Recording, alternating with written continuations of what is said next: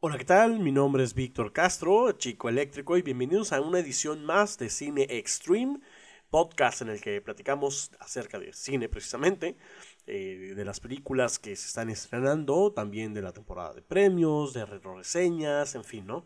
Todo lo que tenga que ver con el séptimo arte, aquí estaremos platicando. Y bueno, hoy vamos a platicar de la más reciente película y la última del universo extendido de DC Comics, Aquaman y el Reino Perdido.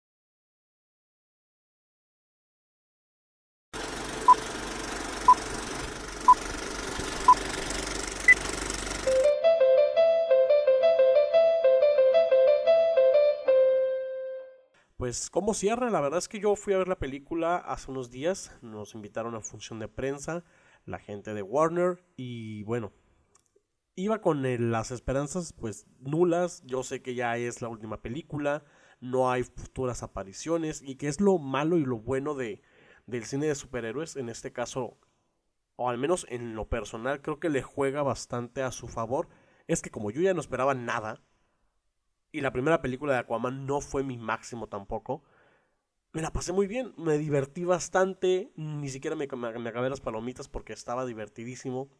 Es muy tonta la película, eh, tiene eh, una, una aura de body film en el que hacen, este, ahora sí que, alianza Jason Momoa y Patrick, y Patrick Wilson. Y los dos están divertidísimos. No voy a decir que hacen un gran trabajo, no voy a decir que es su mejor trabajo, pero están divertidísimos, están bastante divertidos. Entonces, de estas tres películas hablaremos en este episodio de Cine Extreme. Síguenos en las redes sociales.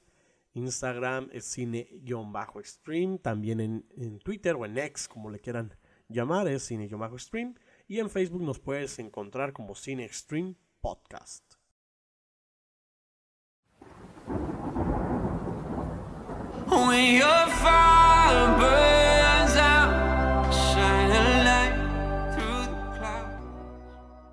La secuela que durante mucho tiempo estuvo postergada y postergada, estuvo ahora sí que inició meses después su rodaje, su producción, eh, la fecha de estreno también se, se, comenzó a aplazar, este, ahora sí que la película, digamos, llegó años demasiado tarde a lo que originalmente estaba proyectado.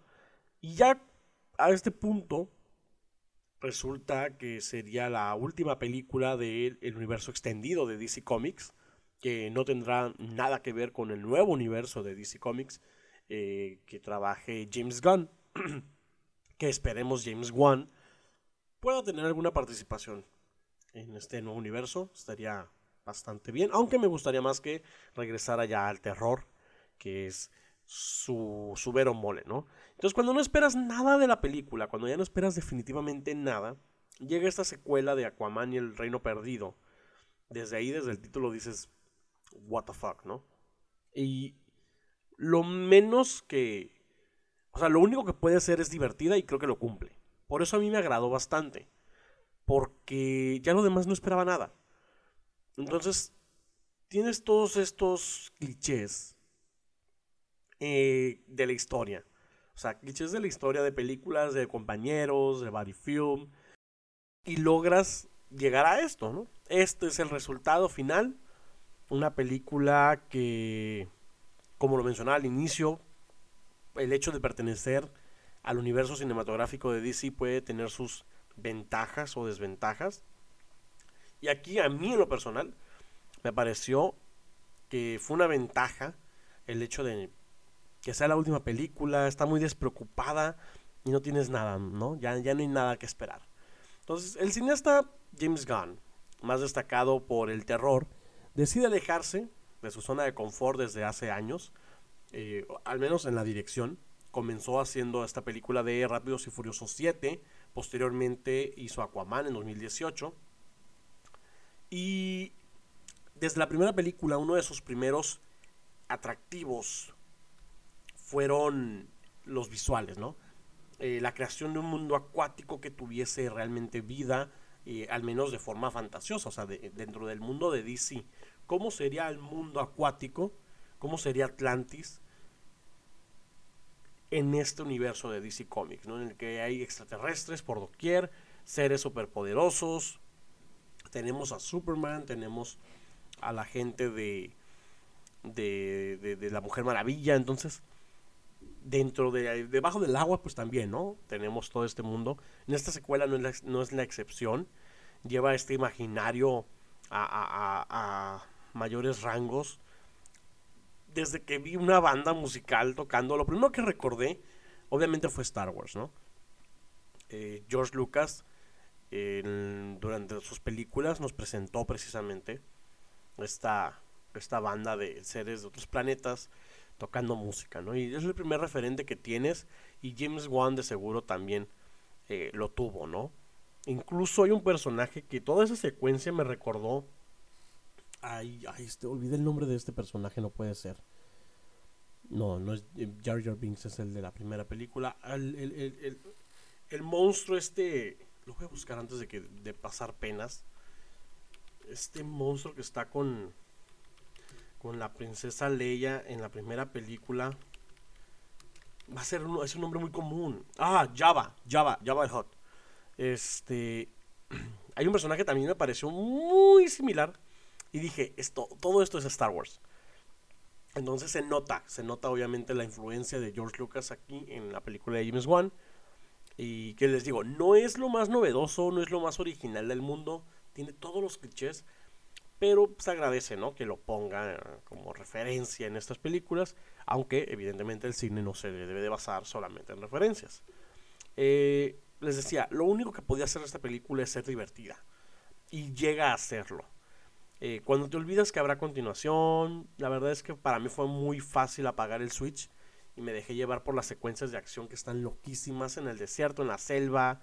Eh, siento que es una versión de One que tal vez él quería explotar y, no tendría o no había tenido oportunidad de hacerlo eh, en los filmes de terror, aunque ya ha tenido en el Conjuro 2, este, tuvo una, por ahí algunas secuencias así como un poquito locas también. Eh, aquí parece que se olvida un poco de que sea Aquaman y pudo haber sido como una body film de la, de la jungla, de Jumanji, no sé. Y, pero resulta convincente, eh, eh, eh, ya les digo, ya cuando te apagas y dices, soy todo tuyo. Ojo, obviamente la película ya siendo, pues ahora sí, un poquito más analizada y criticada, tiene un mensaje superficial de, de no contaminar el mundo, del calentamiento global, pero todo está sin coherencia. El guion es lo más feo de, de la película. No basta la dupla que hacen Patrick Wilson y, y, Jason Momoa. Eh, no hacen para nada no logran ahora sí que superar este, este problema de guion y de los diálogos, son los diálogos más genéricos del mundo. Yo diría que es el peor guion de David Leslie Johnson, que fue quien escribió también el guion del Conjuro 2 y el Conjuro 3. Eh, la verdad es que no hay mucho que rescatarle, o sea, a nivel argumentativo. Algunos efectos visuales son buenos eh, en lo general, pero hay otros que son bastante malitos, especialmente los que involucran como la interacción del rostro de los actores con el entorno Ay, Dios, hay uno que luce muy, muy, muy feo. Me recordó también en la sirenita de Disney. Eh, lo mismo fue, de hecho, precisamente la, la, cara de los actores con el entorno. Como que no alcanzan ahí los millones en, en lograr pulir bien esos efectos, ¿no? Y la escena post créditos, bueno, no sé si puedo hablar con spoilers, la verdad es que es una película que yo creo que a nadie le importa. Lo voy a hacer. Durante la película, spoilers, alerta de spoilers. Durante la película, eh, mientras están el personaje de Orm y de Aquaman, caminando por la selva, se encuentran con unos insectos, ¿no? Este, algo gigantes alterados por toda esta contaminación que ha habido eh, entonces encuentran una especie de cucaracha, algo grande. No era gigante, pero algo grande. Y Aquaman había estado platicando con Orm de la comida en la superficie, o sea, la comida que está arriba, que es mucho mejor que la comida que se encuentra abajo en el mar. Y mencionaba a las hamburguesas, entonces digamos que ya traían un background de, de recomendar comida, ¿no? Y como de que este de Orm debería de animarse a probar nuevas cosas y tener más mente abierta.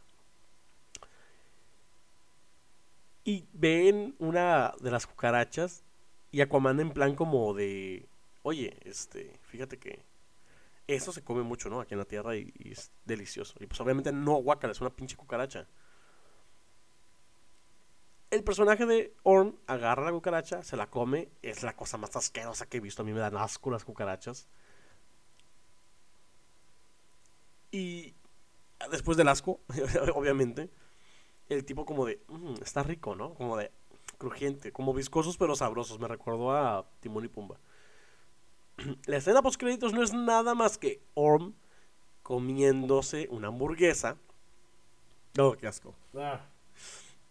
Eh, está comiéndose una hamburguesa y ve una cucaracha pasar por la mesa. Oh, no, no, no, no, no.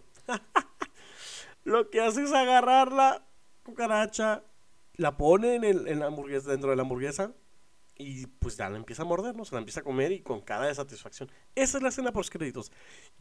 Aún así, yo creo que la escena post créditos de Morbius es la más mala del cine, de la historia del cine. Iba a decir de superhéroes, pero no, de toda la historia del cine. O sea, aquí había un, un, un, un porqué. O sea, podrá estar mala la película, pero tenías un referente de... O sea, la escena poscrito está bien conectada con lo que había pasado antes. La cochinada esa de Morbius. Ay, no. Junto con las de Venom, porque también... No, no, no, no, no. O sea, yo creo que el, la escena postcréditos de Aquaman 2 es, digamos, una obra de arte comparado con aquellas. Porque es buena comedia, ¿sabes? O sea, está, no es, no es la mejor comedia del mundo. Pero da risa.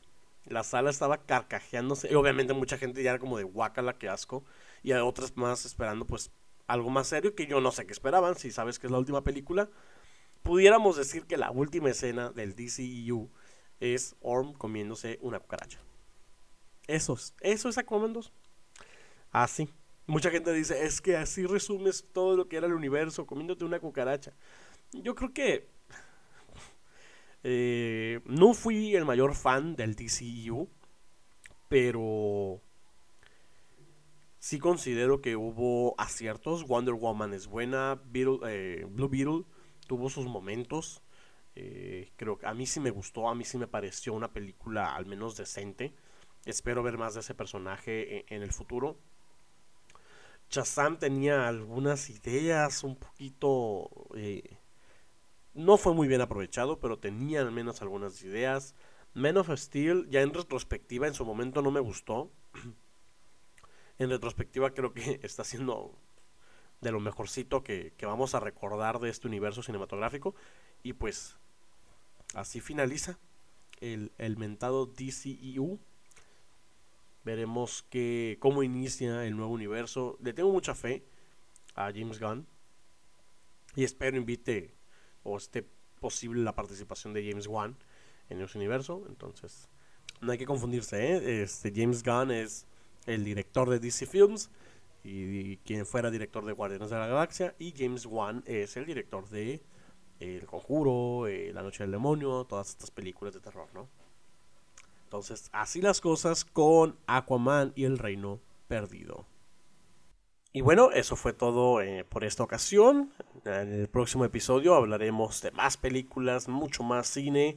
Estén al pendiente de nuestras redes sociales, de nuestros, de los días que vamos a estar subiendo podcast. Pasen, eh, si están escuchando esto antes de las fiestas, pasen muy bonitas fiestas, Navidad, lo que sea que celebren en estas épocas. Disfrútenlo bastante. Mi nombre es Víctor Castro, Chico Eléctrico. Nos escuchamos en el próximo episodio de Cine Extreme.